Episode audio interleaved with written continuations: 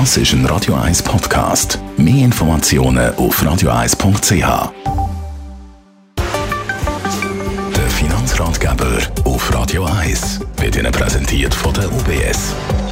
Stefan Stotz von der UBS. Wir reden über Coworking Spaces. Das hat ja während Corona extrem boomt. Ist das äh, nach wie vor für Unternehmen eine wertvolle Sache oder wie sieht das momentan aus?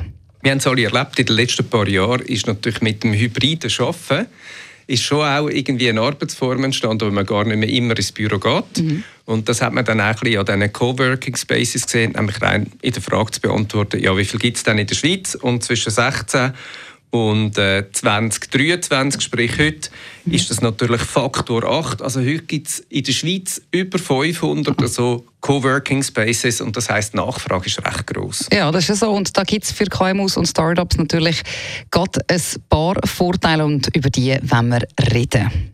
Drei Vorteile. Der erste ganz klar, gerade für Unternehmerinnen und Unternehmer, der finanzielle Vorteil. Ja, sie müssen nicht die ganze Zeit ein Büro mieten. Dann muss man ja einen gewissen Platz haben, muss Mobiliar reinstellen. Vielleicht will man sogar Kundinnen und Kunden empfangen. Dann müssen wir noch ein Sitzungszimmer haben und die ganze IT-Infrastruktur, die ja dann muss dort sein Sie brauchen äh, ja, Strom und alles rundum, damit das irgendwie funktioniert.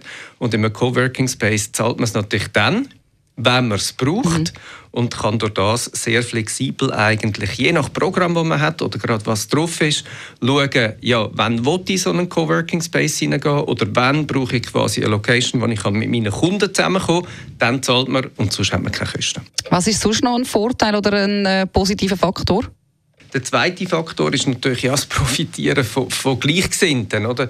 Offensichtlich gibt's dann ja, kommen alle dort, die ein bisschen Coworking machen, zusammen. Mhm. Und äh, dort hat es ja auch Kaffeemaschine und man trifft sich und dann lernt man auch Leute kennen.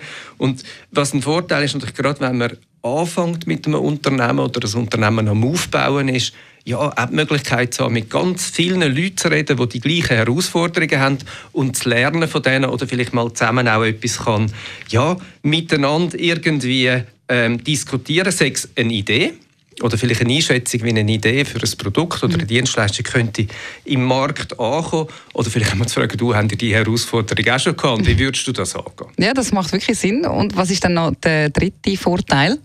Ja, der dritte ist natürlich, am Schluss ist das auch ein bisschen nachhaltiger, weil man eigentlich dann zahlt und in Anspruch nimmt, wenn man es wirklich braucht.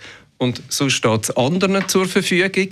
Und von dem her glaube ich, gerade auch mit vielen jungen KMUs, die ich eigentlich erlebe heutzutage, wo ganz das ein wichtiges Thema ist, oder dass man auch mit den Ressourcen verantwortungsvoll umgeht, ist es natürlich auch möglich Antwort. Und man kann gegenüber seinen Kundinnen und Kunden bringen und sagen, ja, zum Beispiel eben im Büro schauen wir, dass wir eben dann den Raum brauchen, wenn wir wirklich zusammenkommen und sonst machen wir vieles natürlich virtuell von die und das glaube ich ist eine gute nachhaltige Antwort. Also Coworking Spaces sind durchs Band eine sinnvolle Sache. Besten Dank für die Infos, Stefan Stotz von der UBS.